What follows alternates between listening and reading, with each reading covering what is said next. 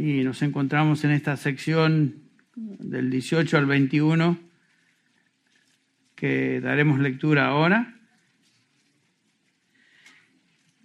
Y comenzaremos en un rato también el versículo 22, pero leemos los versículos del 18 al 21 de, de Efesios 5, donde el apóstol Pablo nos dice, no, em, no os embriaguéis con vino, en lo cual hay disolución, antes bien sed llenos del Espíritu, hablando entre vosotros con salmos, con himnos y cánticos espirituales, cantando y alabando al Señor en vuestros corazones, dando siempre gracias por todo a Dios, al Dios y Padre, en, el nombre de nuestro Señor Jesucristo. Y después el principio este especial en el versículo 21, someteos los unos a los otros en el temor de Dios. Vamos a orar. Padre, te pedimos que hoy abras los ojos de nuestro corazón para entender lo que tu palabra nos enseña aquí. Lo pedimos en su nombre.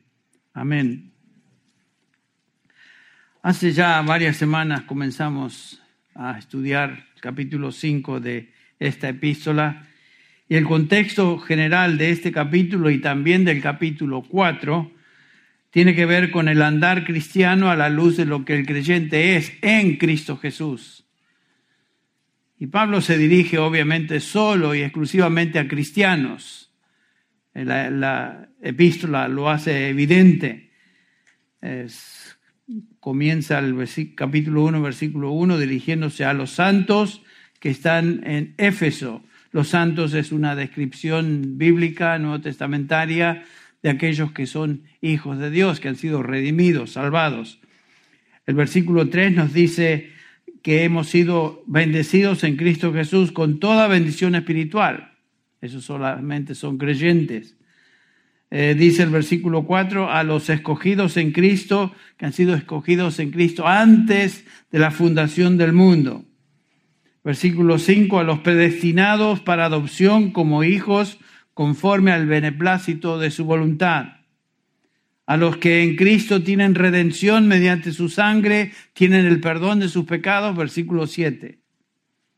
A los que han sido sellados con el Espíritu de Cristo, sellados en Cristo Jesús con el Espíritu Santo, que es la garantía de nuestra, nuestra herencia, versículos 13 y 14. Es un tremendo, incomparable llamamiento que Dios ha hecho a cada uno de nosotros en la salvación, en Cristo. Y esta salvación, este llamamiento, nos dice el apóstol Pablo, requiere una conducta correspondiente. Ah, por eso el versículo 1 del capítulo 4 dice, yo pues prisionero del Señor os ruego que viváis de una manera digna del llamamiento con que habéis sido llamados. O sea, lo que decimos creer y la forma en que vivimos deben ser dos cosas armónicas. No puede haber discrepancia o hay una actitud hipócrita entonces en la persona. Eh, es muy fácil decir que yo creo en Cristo. Ah, sí, yo soy cristiano. Es fácil decir que uno es cristiano, venir a la iglesia, reunirse periódicamente con otros cristianos y cumplir con algunos requisitos de la religión cristiana, en términos de profesión, pero ¿qué del diario vivir? Podemos profesar ser cristianos y ser distintos en nuestra manera de andar. ¿Cómo ando en mi conducta, en mi caminar como cristiano? Es una pregunta que debemos hacernos periódicamente. Nuestro andar debe corresponder a lo que decimos es nuestra fe. Como Pablo lo expresa en segunda de Tito, perdón, en Tito, a, Tito en el capítulo 2, hablando de los cristianos, Pablo se dirige a Tito y les dice que estos deben mostrarse fieles en todo para que en todo adornen la doctrina de nuestro Dios, nuestro Salvador. O sea, la, nuestra doctrina debe ser adornada por nuestro andar, por nuestro caminar. Nuestro caminar no debe ser algo chocante, que niegue o que haga ruido y que realmente no sea algo que adorna, sino que trae bochorno a lo que decimos creer. Y puede ser, puede ser que suceda.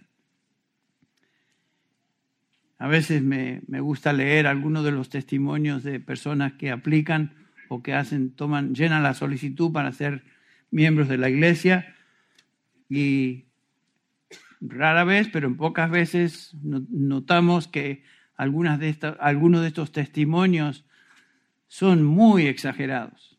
Es como que ya hubieran sido canonizados y están en gloria, este, como que no necesitan del resto de, la iglesia o los creyentes porque ya están increíbles.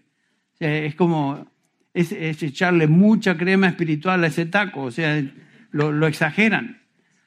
¿Por qué lo hacen? Bueno, tal vez para que no piensen que uno piense mal de ellos, o tal vez es porque quieren quedar bien o lo que sea pero es notable y especialmente cuando notamos más tarde que algunos de estos testimonios no corresponden con lo que observamos y conocemos de algunas personas.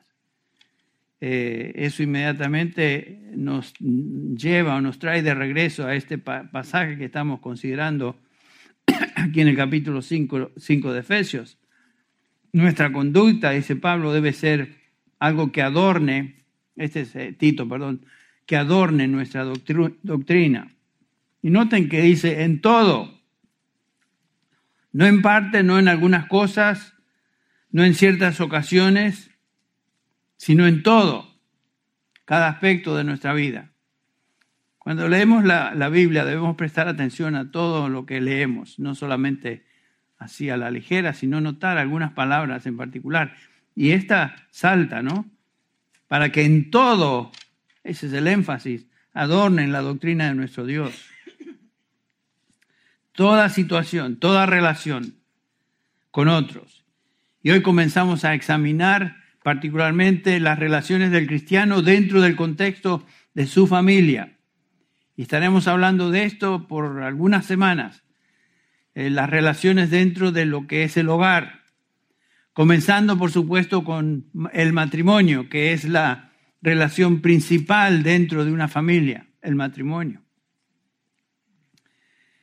Eh, hay un peso especial de mi parte, eh, preocupación particular por las familias de nuestra iglesia, los matrimonios de nuestra iglesia, porque una iglesia y la salud de la iglesia, como ustedes pueden notar, y sin duda decir amén a esto depende de la salud espiritual de nuestros matrimonios, de nuestras familias, porque ellos son los que componen la iglesia.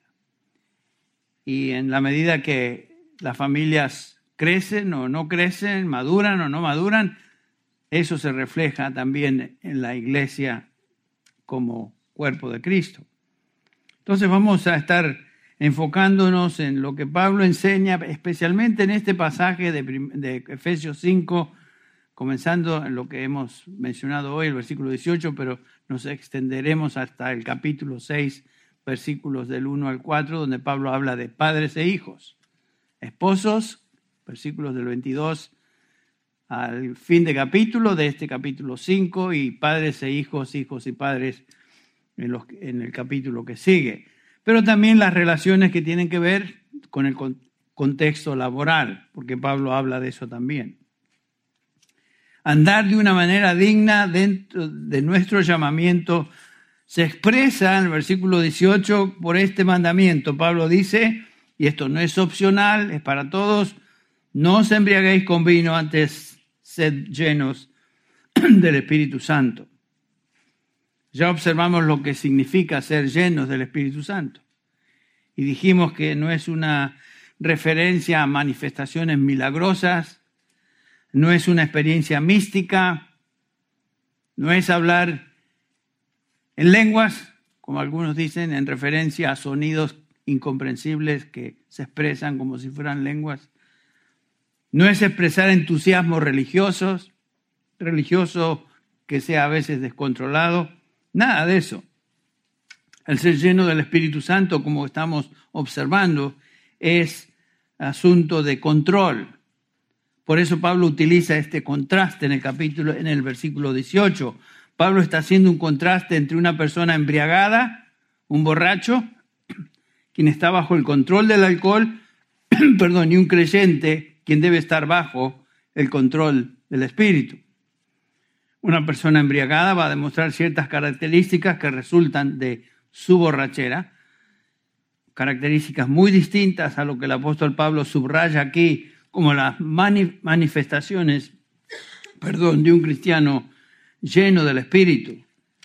Comenzando con el versículo 19, hablando entre vosotros con salmos e himnos, cantos espirituales, cantando y alabando con vuestro, en vuestro corazón al Señor. Noten que no, no simplemente tiene que uno cantar en voz alta, puede ser una expresión de alabanza en el corazón. Eso es lo que cuenta. Algunos de ustedes no saben cantar. ¿Cómo sé eso? Porque a veces estoy cerca de algunos y hace ruido, ¿no? Se los digo con cariño. No se enojen. Pero una expresión del Espíritu Santo residiendo en un, en un creyente y llenando su corazón es justamente que expresa alabanzas. Y no tienen que ser auditivas, pueden ser simplemente del corazón. Por eso Pablo dice así. Este, siempre dando gracias. Y después eso nos lleva a lo que sigue en el versículo 20, dando siempre gracias por todo en el nombre de nuestro Señor Jesucristo, a Dios Padre. Una persona llena del Espíritu eh, manifiesta, manifiesta gozo en el Señor y por supuesto manifiesta gratitud al Señor por todo. Ser lleno del Espíritu, andar en el Espíritu es simplemente ser controlado por el Espíritu, quien lleva a cabo esa obra por medio de la palabra que Él mismo inspiró. O sea que, como dijimos, en la medida que conocemos su palabra y obedecemos su palabra, en esa medida estamos siendo llenos del Espíritu. Porque, como digo, no son experiencias místicas lo que estamos hablando. Estamos hablando simplemente de lo que el pasaje nos enseña. que ustedes notaron es paralelo a lo que Colosenses 3:16 nos dice, en lugar de decirse llenos del Espíritu, el capítulo 3 de Colosenses, versículo 16, dice ahora que la palabra de Cristo habite en abundancia en vosotros. Acá es ser llenos de la palabra de Cristo. ¿Y qué, qué, qué serán los resultados? Ahí los leemos, con toda sabiduría, enseñándoos, amonestándoos unos a otros con salmos, himnos, canciones espirituales, cantando a Dios con acción de gracias en vuestros corazones. Noten que los resultados son los mismos. La diferencia es que en Efesios el énfasis es ser lleno del Espíritu Santo. En el Colosenses 3 el, el enfoque o el énfasis es lleno de la palabra de Cristo. En un sentido son expresiones, eh, enseñanzas paralelas. Por eso digo que en la medida que conocemos su palabra y obedecemos su palabra, en esa medida estamos siendo realmente llenos en el Espíritu y llenos de la palabra de Cristo. Bueno, esta instrucción es solo para los santos, como podemos reconocer. Es obvio que solo un cristiano, un santo, puede vivir de esta manera. Un hombre sin el Espíritu de Dios no puede responder en obediencia a esto, porque para él todo esto es locura. El hombre natural, dice Pablo, no entiende, no discierne las cosas del Espíritu porque para él son necedad. El hombre espiritual, sin embargo, discierne a la luz de lo que él posee, que es el Espíritu Santo. Entonces, esta exhortación solo tiene sentido a aquellos que son hijos de Dios. Perdón. ya tuvimos la oportunidad de examinar los primeros dos resultados de vivir controlados por el Espíritu, que es una vida llena de alabanza, hablamos de eso en particular, y en segundo lugar, una vida llena de acción de gracias. Pero ahora vamos al tercer eh, resultado que Pablo aquí subraya, eh, que es eh, la, plenitud del Espíritu, cómo afecta esa plenitud, ese, ser lleno del Espíritu Santo en mi relación con otros. Las primeras dos expresiones tienen que ver con mi relación con Dios. Alabanzas a Dios, gratitud a Dios. Y ahora Pablo nos va a decir cómo esa plenitud se refleja en mis relaciones con otros creyentes a nivel familiar, hogar, matrimonio, y luego nos va a hablar de las relaciones laborales. La relación matrimonial, esposo con esposas, versículos del 22 al, al 33, relación de padres a hijos, capítulo 6 del 1 al 4, relaciones laborales, siervos con amos, en nuestro caso hoy empleados con jefes, capítulo 6, versículos 5 al 9. Ahora Pablo comienza con esta exhortación general a todos los creyentes, sometiéndose unos a otros en el temor de Cristo. Somos llamados a una actitud y conducta de sumisión mutua. Ahora, ¿qué quiere decir eso? ¿Qué quiere decir Pablo con someteos unos a otros? Muchas veces leemos y no entendemos. Bueno, hay que buscar, hay que leer, hay que investigar. Pero básicamente someterse es un término militar que el apóstol Pablo utiliza acá. En griego es el término o el verbo jupotazo, que no es de sorprenderse que Pablo utilice un término militar, porque Pablo vivía en un mundo romano rodeado de, soldados. En, en, su caso estaba, caso estaba siendo custodiado 24, 24 horas al día en Roma cuando él escribe esta epístola de Efesios. O sea, es obvio que todo lo que le rodeaba era militar. Y Pablo, por lo tanto, utiliza un término militar que todo el mundo entendería. Todos en esos días entendían el contexto militar en el que vivía, vivían. Literalmente el término quiere decir colocarse bajo otro. Es ponerse en línea bajo la dirección de un comandante, por decirlo así. Es la idea de soldados en un regimiento que obedecen, se ponen en línea bajo el comando de un oficial de ese grupo, de ese batallón. La característica de un hombre en esta situación es que ya no actúa como individuo y esa es la idea de Pablo. Él ahora es miembro de ese batallón y todos ellos juntos responden a las instrucciones o comandos del el oficial militar. Un hombre que ha sido reclutado para servir en las Fuerzas Armadas pierde los derechos de actuar y determinar su propia manera de vivir. Hay una canción, ¿no? Que dice, a mi manera. Bueno, un soldado no, no puede ir al servicio militar diciendo, a mi manera, a mi manera. Ah, y quién sabe lo que le dirá el sargento, ¿no? Y lo diría no en términos muy bonitos que digamos. O sea, uno pierde toda autoridad de hacer lo que uno quiere cuando está bajo autoridad militar. Ahí está. Esta es la idea de, palabra, de la palabra sumisión, jupotazo, con la diferencia que la sumisión para un soldado es algo que él debe obedecer y lo hace por la fuerza. Él está bajo la autoridad de sus superiores y debe obedecer sí o sí, le guste o no le guste. Ahora, en el caso de un cristiano, el mandamiento para un cristiano es algo que él hace ahora voluntariamente en relación a otros cristianos. No es que me están mandando otros, cristianos a vivir de esta manera o de la otra manera, moverme aquí, pero yo tengo una actitud de sumisión a otros cristianos. Y Pablo otra vez está escribiendo esta carta a santos, a individuos que han sido redimidos y ahora pertenecen a la familia de Dios. Esta, esta directiva, este mandamiento es para nosotros que somos de la familia de Dios. Y eso no es algo que debemos simplemente escucharlo, es algo que debemos prestar atención. Debemos vivir en sumisión a otros creyentes. Ahora vamos a ver cómo. Es un principio que Pablo establece acá en el versículo 21. En nuestras relaciones con otros y y vamos a notar que es sobresaliente en todo, en, todo el Nuevo Testamento.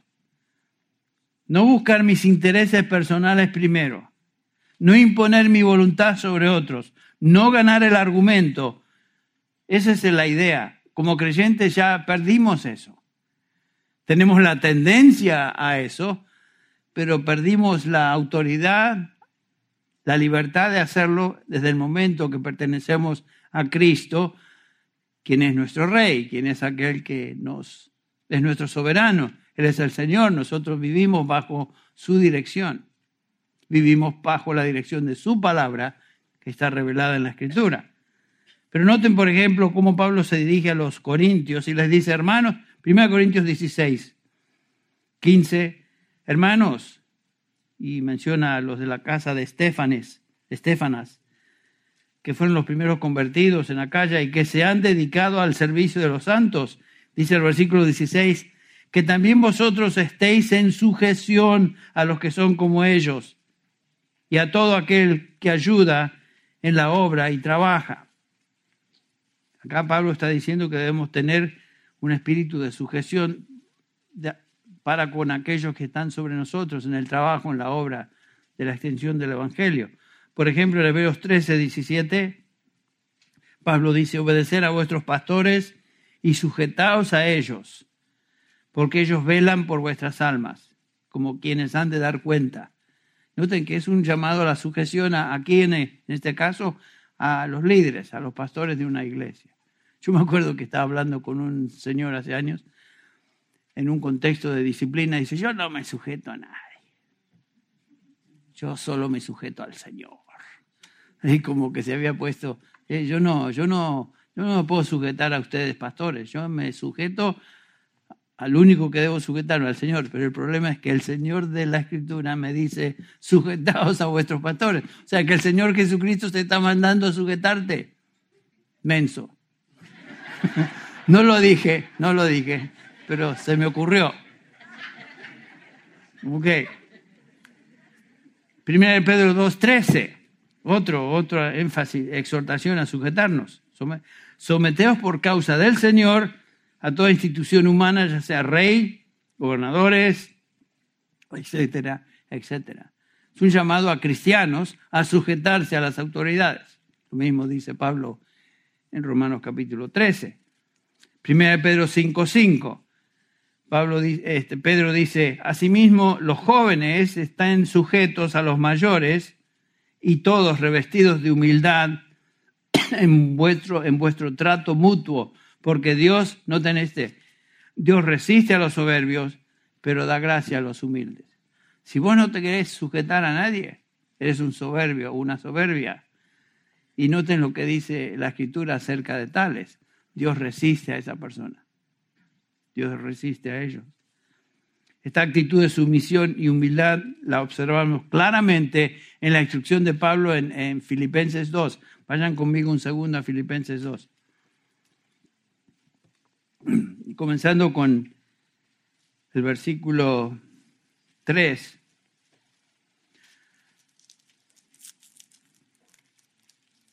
Pablo dice lo siguiente.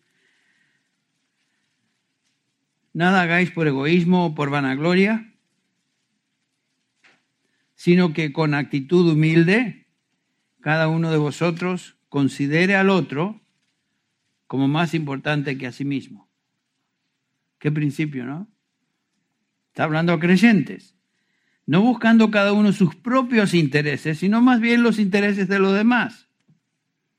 Un creyente humilde, lleno del Espíritu, entonces, va a conducirse en relación a otros creyentes haciendo esta pregunta. ¿Cómo puedo servir a mis hermanos? ¿Qué puedo hacer que traiga beneficio a los miembros de la familia de Dios? Esa es la actitud. Todo lo que hacemos. Y yo sé que muchos de ustedes sirven, continuamente sirven dentro de la iglesia. Y se nota, se observa ese espíritu de, de hacerlo todo para el Señor primero y luego para el beneficio de los hermanos. No buscan nada para sí. ¿Y, cuál es el ejemplo? Los versículos 5 al 7 de Filipenses 2 nos dicen, Haya pues en vosotros esta actitud que hubo también en Cristo Jesús, el cual, aunque existía en forma de Dios, no consideró el ser igual a Dios como algo a que aferrarse, sino que se despojó a sí mismo tomando forma de siervo. Señor Jesús, siendo Dios, dejó su gloria, viene a esta tierra, nace como un bebé, como cualquiera de nosotros, crece como uno de nosotros, con una gran diferencia, nunca peca, pecó y va a la cruz y muere por aquellos que él vino a redimir. Cristo se humilló, se sometió y otra vez regresamos a... Y no, este, esto es tan importante. Pablo nos dice que no debemos, no debemos buscar nuestras, nuestros intereses como primero, sino como aquellos que simplemente servimos. No debe, el creyente no debe ser uno que siempre quiere salir en la foto, siempre quiere ser el número uno. Eso no, no, no, no tiene cabida ya en la actitud de un creyente verdadero. Si todavía un creyente lucha con esto, está luchando con su carne. Está luchando con las tendencias de la carne, que es exaltarse a sí mismo, buscar que yo sea notado de alguna manera. Y a veces esto no tiene que ser muy radicalmente obvio, a veces es medio escondidito. Alguien que busca hacer salir en todas las posibilidades de que lo me reconozcan, eso indica que está luchando con eso. Pero eso no debe ser la actitud de un creyente humilde, dice Pablo. Todo creyente, dice Pablo, debe considerarlo al otro creyente como más importante que, sí mismo, que a sí mismo. Pero ¿qué si no me reconocen? El Señor sabe, el Señor te conoce y el Señor te da oportunidad de servirle como Él determine es lo que debe ser. Entonces no busques ser notado. Bueno, ¿por qué nos sometemos unos a otros? Regresando a nuestro principio en 5.21 de Efesios, sometiéndose unos, a otros, dice Pablo, en el temor de Cristo. ¿Por qué nos sometemos? Primero porque es mandamiento. En segundo lugar, porque lo hacemos en temor reverente al Señor. En cada una de nuestras relaciones con otros cristianos, diferentes contextos, lo hacemos porque estamos sometiéndonos al Señor. Y Pablo, noten que primero subraya la, la relación matrimonial y luego relación padres a hijos y luego pasa a las relaciones en el contexto laboral. Capítulo 5 del 22 al, al final del capítulo, Pablo está hablando dirigiéndose a esposos y esposas. Las mujeres, comienza el versículo 22, las esposas estén sometidas a sus propios maridos como al Señor. Y después nos da las razones, estaremos estudiando eso más tarde. Pero Pablo habla de la sumisión mutua dentro del contexto del matrimonio. Estaremos estudiando eso en particular a partir de la próxima vez. Y luego Pablo dice que eso es en el Señor. Noten el capítulo 6, versículo 1, hablando del contexto del hogar de padres e hijos. Hijos, obedeced a vuestros padres, ¿cómo? En el Señor. Otra vez, el, énfasis es porque te, sometes al Señor, es por esa razón que debes someterte a tus padres. El versículo este, 5, hablando de la relación laboral, dice siervos, en el contexto de Pablo eran siervos, esclavos, sometiéndose a los amos. En el contexto nuestro de hoy no existe tal, tal cosa. Diríamos, empleados, obedeced a vuestros jefes, en lugar de amos, en la tierra, con temor y temblor, con la sinceridad de vuestro corazón, como a Cristo, otra vez. Ven el énfasis. Eh, yo no estoy mandando esto, dice Pablo, simplemente porque se me antojó. Lo hago porque eso es lo que debemos hacer en sumisión a aquel que nos manda. Él es el soberano y Él determina que esta es la, esto es lo que debemos hacer. No como aquel que me decía, oh, yo me someto solo a Cristo. El problema es que Cristo te dice, te sometes a cada una de estas relaciones, comenzando con unos con otros. ¿Ven qué fácil es torcer la escritura y agarrar un versículo favorito. No, yo obedezco a este. Pero es, todas las demás se me pasaron. No, no puede ser así. Ningún ser humano puede vivir de esta manera, como Pablo nos enseña en este pasaje, a menos que sea un cristiano.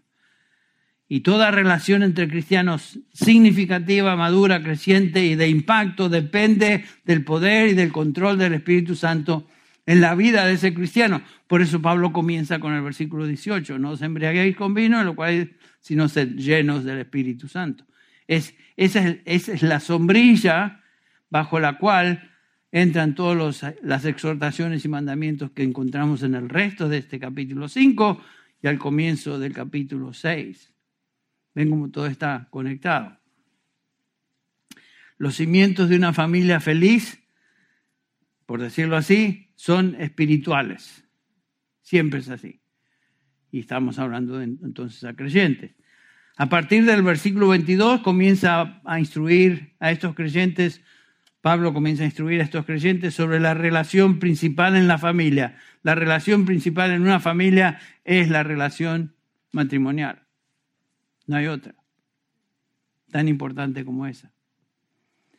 Entonces la salud espiritual de la iglesia depende entonces de la salud espiritual de los matrimonios, porque ellos son los que instruyen a sus hijos y son aquellos que sirven a otros miembros de la iglesia también.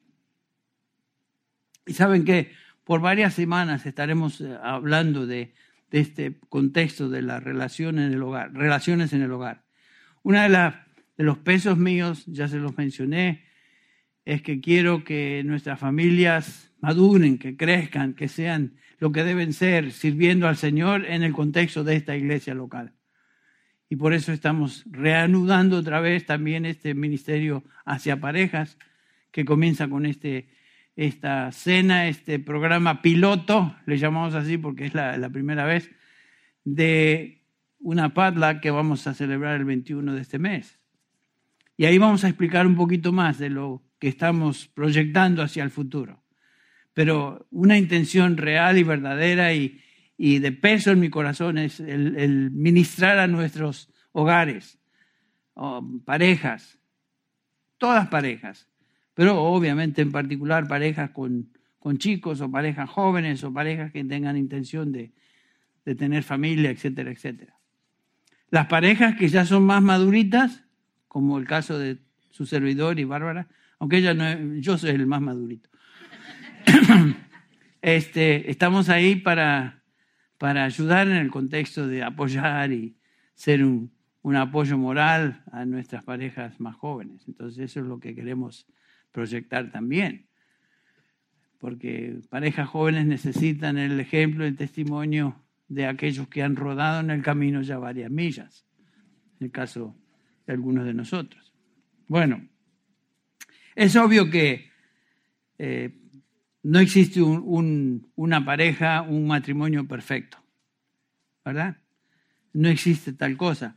Hubo solo un matrimonio perfecto en la historia de la humanidad, lo encontramos en Génesis 1, 2 y en el 3 ya se, ya se hizo imperfecto. O sea, ahí entra el pecado y todo se desmorona y lo que Dios dijo era bueno sobremanera comienza a hacerse ver como algo que fue afectado, absolutamente afectado por el pecado. Y quiero que por unos minutos entremos a, veamos lo que nos enseña eh, este, Moisés en el capítulo 3 de Génesis, porque ahí comienza todo. Ahí comienza el pecado, ahí comienza el conflicto. ¿Tienes tu conflicto en tu matrimonio? No, no les digo para que levanten la mano, simplemente es una pregunta retórica. Claro que tienes conflicto. ¿Quién te crees que eres si no tienes conflicto? Por supuesto, a partir de Adán y Eva, del capítulo 3, todos tenemos conflicto. Es cuestión de ver cómo ahora como creyentes manejamos esos conflictos y cómo este, el Señor por su Espíritu nos guía y nos enseña a, maniobrar en esas aguas que, que son muy difíciles si uno no conoce al Señor. Son imposibles de navegar, entre paréntesis. Entonces el problema comienza ahí en, en Génesis 3. Y quiero que, como les dije, vayamos ahí por unos minutos. en Génesis 3 tenemos el, el relato de la caída, cómo el pecado se introduce en la experiencia humana. Y sabemos el contexto, pero no estaría mal leer los versículos del 1 al 12 porque nos ayudan a, introducirnos a, este tema que estaremos considerando por, mm, dije, varios domingos. La serpiente era más astuta que cualquiera de los animales del campo que el Señor Dios había hecho. Y dijo a la mujer, con que Dios ha dicho, no comeréis de ningún árbol del huerto. Definitivamente el diablo siempre distorsiona lo que Dios dice. Y la mujer respondió, del fruto de los árboles del huerto podemos comer, pero del fruto del árbol que está en el medio del huerto, Dios ha dicho, no comeréis de él ni lo tocaréis para que no muráis. Bueno, Dios no le había dicho que no lo tocara, era no comer de él. Y la serpiente dijo a la mujer, ciertamente no moriréis. Ven, ahora el diablo definitivamente niega lo que Dios dice. Primero pone duda, siempre hace así en su estrategia de tentación, y luego definitivamente niega. Cuando la mujer vio que el árbol era bueno para comer y era agradable a los ojos, me imagino que debe haber sido algo impresionante ese jardín del Edén, algo precioso, y que el árbol era deseable para alcanzar sabiduría, tomó de su fruto y comió. Y dio también a su marido, que estaba con ella, y él comió, y él comió. O sea, aquí vemos la, la inversión de roles.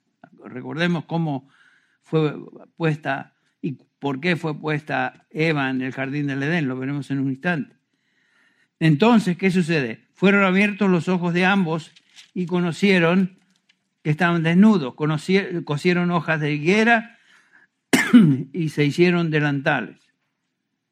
Esta, es la experiencia de, vergüenza que el pecado trae en la vida de un ser humano. Y oyeron al Señor Dios que se paseaba en el huerto al, al fresco del día, y el hombre y su mujer se escondieron de la presencia del Señor entre los árboles del huerto. Y el Señor Dios llamó al hombre y le dijo, ¿dónde estás? Y él respondió, te oí en el huerto y tuve miedo, porque estaba desnudo y me escondí. Y le dijo Dios, ¿quién te ha dicho que estabas desnudo? Dios sí sabía, es una pregunta para que Adán respondiera. ¿Has comido del árbol del cual te mandé que no comieras? Y el hombre respondió, la mujer que tú me diste, ahí está, ahí comienza el conflicto, o, revela que el conflicto había entrado. la mujer que tú me diste, ¿qué hizo la mujer que Dios le dio? Ah, bueno, me dio de comer y comí. O sea, me, dio del árbol y yo comí. ¿Y por qué le echa la culpa a Eva? Bueno, él era pecador tal como Eva lo era ahora. Entonces el Señor le dijo a la mujer, ¿qué es esto que has hecho? Y la mujer respondió, la serpiente. La serpiente me engañó. O sea, ninguno de ellos toma responsabilidad por su hecho. Entonces el Señor le dijo a la serpiente, y comenzamos el relato de, este, de la maldición de que había venido sobre la, tierra, sobre el ser humano, sobre la serpiente. Leemos en Génesis 3.13, el Señor Dios dijo a su mujer, ¿qué es lo que has hecho? La mujer respondió, la serpiente me engañó y el Señor le dijo a la serpiente, ahora es la maldición hacia la serpiente, por cuanto has hecho esto, maldita serás que más que todos los animales y más que todas las bestias del campo, sobre tu vientre andarás y el, y el, polvo, el polvo comerás todos los días de tu vida. Esta es la maldición a Satanás, a la serpiente. Pero estaremos enfocando nuestra atención en el versículo 16. Y a la mujer le dijo, en gran manera multiplicaré tu dolor en el parto, y con dolor darás a luz los hijos, y con todo esto tu deseo será para tu marido y él tendrá dominio sobre ti. Noten que esta es la maldición. En primer lugar, dolor eh, en el parto. Segundo lugar, tu deseo será para con tu marido. Inmediatamente surge la pregunta, bueno, ¿qué quiere decir eso? ¿Por qué es maldición? Lo veremos en un instante. Hold it, right there. Ok, seguimos. El precio que Eva iba a pagar por haber desobedecido a Dios, es claro, inmediatamente tendría dolor eh, al dar a luz. Desde el momento ahí, desde el momento que una vida llega a este mundo por medio de una mujer, en ese momento la, maldición se hace notable.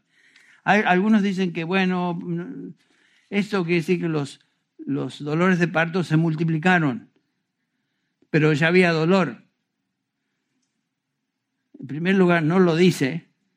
En segundo lugar, es algo que uno elaboró. ¿Por qué razón? No sé, porque no está en el texto.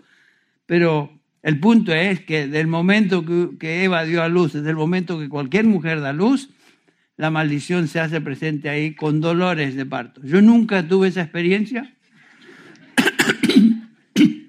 Perdón, no me estoy riendo, pero sé que mi esposa la tuvo y saben que yo estuve en ambos nacimientos ahí de mis hijos. Ay, cómo, cómo dolía. y yo la veía y se me caían las lágrimas. Este, bueno, ni hablemos de eso, ya fue, fue hace muchos años, pero realmente fue algo de ver. Fue realmente impresionante. Pude notar, palpar que eso era una verdad. Bueno, antes de, esta maldición, la, la, relación entre Adán y Eva era, era llevadera, era perfecta, porque dice el versículo 31 del capítulo 1, que vio Dios todo lo que había hecho y era bueno sobremanera, lo que quiere decir era, perfecto. La relación entre Adán y Eva era una relación perfecta. El pecado se introduce en la raza humana y la canción dice, por eso estamos como estamos. Eso es lo que estamos experimentando desde ese momento en adelante, todo ser humano. Hay rotura, hay separación de relaciones hubo una separación entre el hombre y Dios, obviamente una separación inmediata, el hombre inmediatamente se sintió que no tenía comunión con Dios, escucha la voz de Dios en el, en el huerto y se, se esconde. ¿Por qué? Porque se había roto la relación que Adán gozaba plenamente con Dios. Hay una muerte o separación espiritual. Hubo una separación entre el hombre y la naturaleza. Todo el, el huerto era manejado y trabajado por Adán y era algo precioso. No había ningún problema y sin embargo leemos en el versículo 17 que porque has escuchado la voz de tu mujer y has comido del árbol del cual te ordené diciendo no comerás de él, maldita será la tierra. ¿Con qué consecuencias? Noten, ahí están, versículo 18. Espinos y abrojos te producirá y comerás de las plantas del campo. Versículo 19, con el sudor de tu rostro comerás el pan hasta que vuelvas a la tierra porque de ella fuiste tomado y a ella regresarás. Un rompimiento, una rotura entre separación entre el hombre y la naturaleza y finalmente hubo separación entre el hombre y su mujer, versículo 16. Después de decir, en gran manera multiplicaré tu dolor en el parto y darás a luz con dolor, con todo eso y con todo y esto es parte de la maldición. Tu deseo será para con tu marido y él tendrá dominio sobre ti. Hmm. ¿Qué quiere decir eso? ¿Qué quiere decir eso? ¿Qué quiere decir que eso era parte de la maldición y que tu deseo será para con tu marido? Algunos tratan de explicar ese, eso de tu deseo será para con tu marido y Tratan de decir que, bueno, eso se refiere a que iba a desear físicamente a su esposo en relación conyugal. Eso no tiene sentido porque antes de la maldición ya había eso. Tenían una relación conyugal. Es obvio. Y eso no es una maldición, es parte de la creación de Dios. Algunos dicen también que eh, tiene que ver con que la mujer desea protección de su esposo. Bueno, esa es otra explicación que no tiene mucho sentido, porque esa protección ya existía antes de la caída. Adán ya protegía a su esposa, fue ella constituida, hecha como ayuda idónea de su esposo. Y además, que no todas las mujeres desean la protección de, de su esposa. Entonces, ¿en qué consiste la maldición? Toda mujer primero fue maldecida al dar a luz con, con hijos con dolores. Y en segundo lugar, tu deseo será para con tu marido. Y ahí está la frasecita que, que es difícil de, interpretar, de ver. ¿Cómo, ¿Qué quiere decir eso? Porque es parte de la maldición. La única, el único pasaje que es paralelo a este y que nos da luz en cuanto al significado es Génesis 4, el próximo capítulo. Fíjense, Génesis 4, 7, cuando hablando de Caín, después de que él había matado a su, a su hermano, leemos esta frase. Si haces bien, no serás aceptado, versículo 7. Si no haces el bien, el, el pecado yace a la puerta y te codicia, te desea. Es la misma frase que se utiliza para Eva deseando a su esposo. Tú desearás. Y noten lo que sigue. El pecado te codicia, pero tú debes dominarlo. Esa es la idea de eh, eh, Génesis 4.7. Exactamente la misma construcción en hebreo. Paralelo. ¿De qué está hablando Caín, quien ofreció un sacrificio que Dios no aceptó porque no era lo que Dios le había mandado? Caín ahora se enoja y mata a su hermano. Y ahora, ¿qué es lo que el pecado quería hacer con Caín? Dominarlo, controlarlo. Pero el mandamiento a Caín es, pero tú debes aplastar eso. Tú debes dominar el pecado. El pecado te codicia, pero tú debes aplastarlo. 4, 7.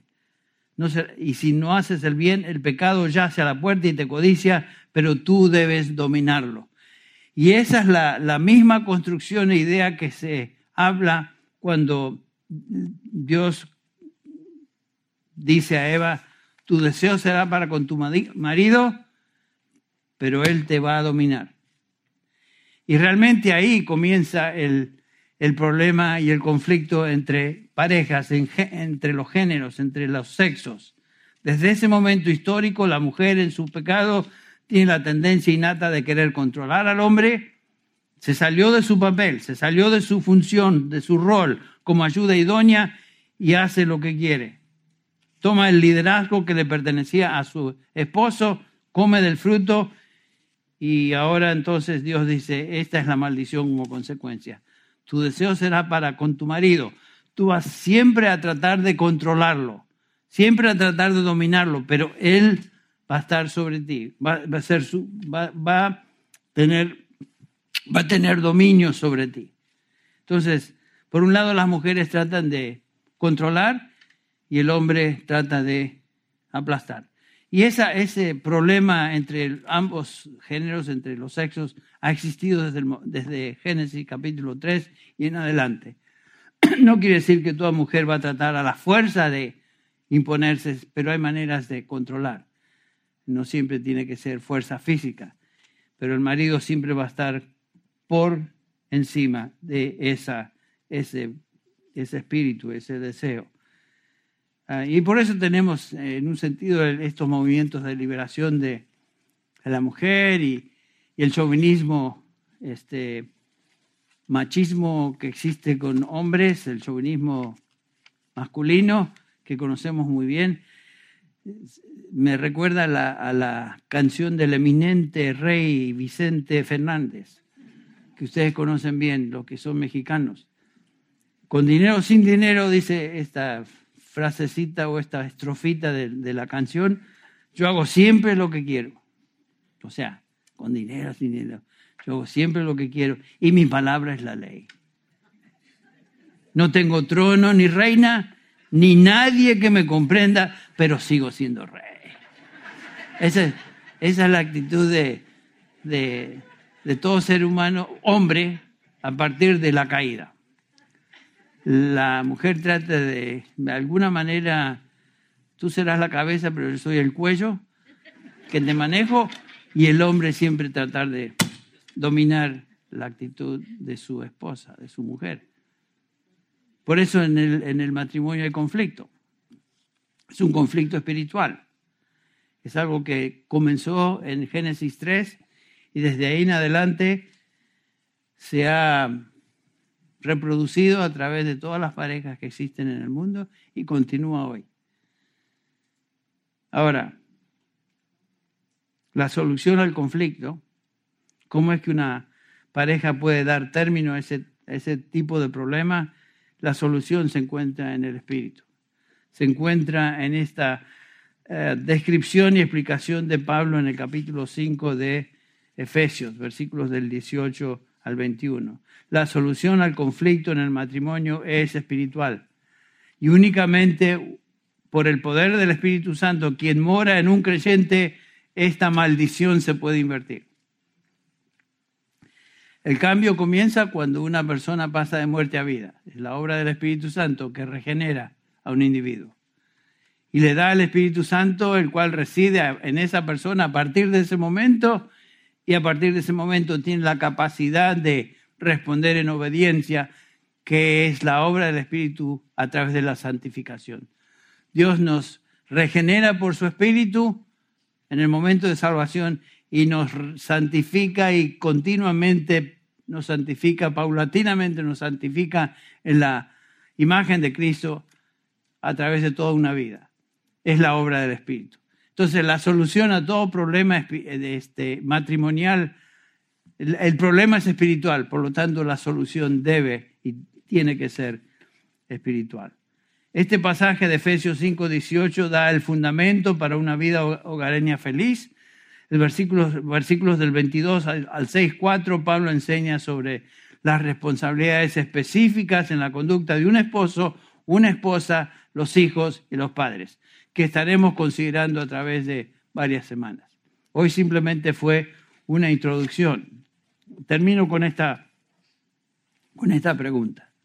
¿Tienes tú dificultad en tu relación matrimonial? Claro, por supuesto. ¿Dónde está el origen? Se encuentra en Génesis 3.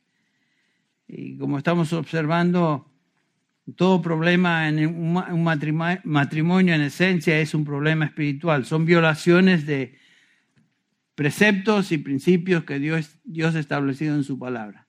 Y en la medida que vamos en contra de esos principios, sale y se hace, aflora más y más el conflicto.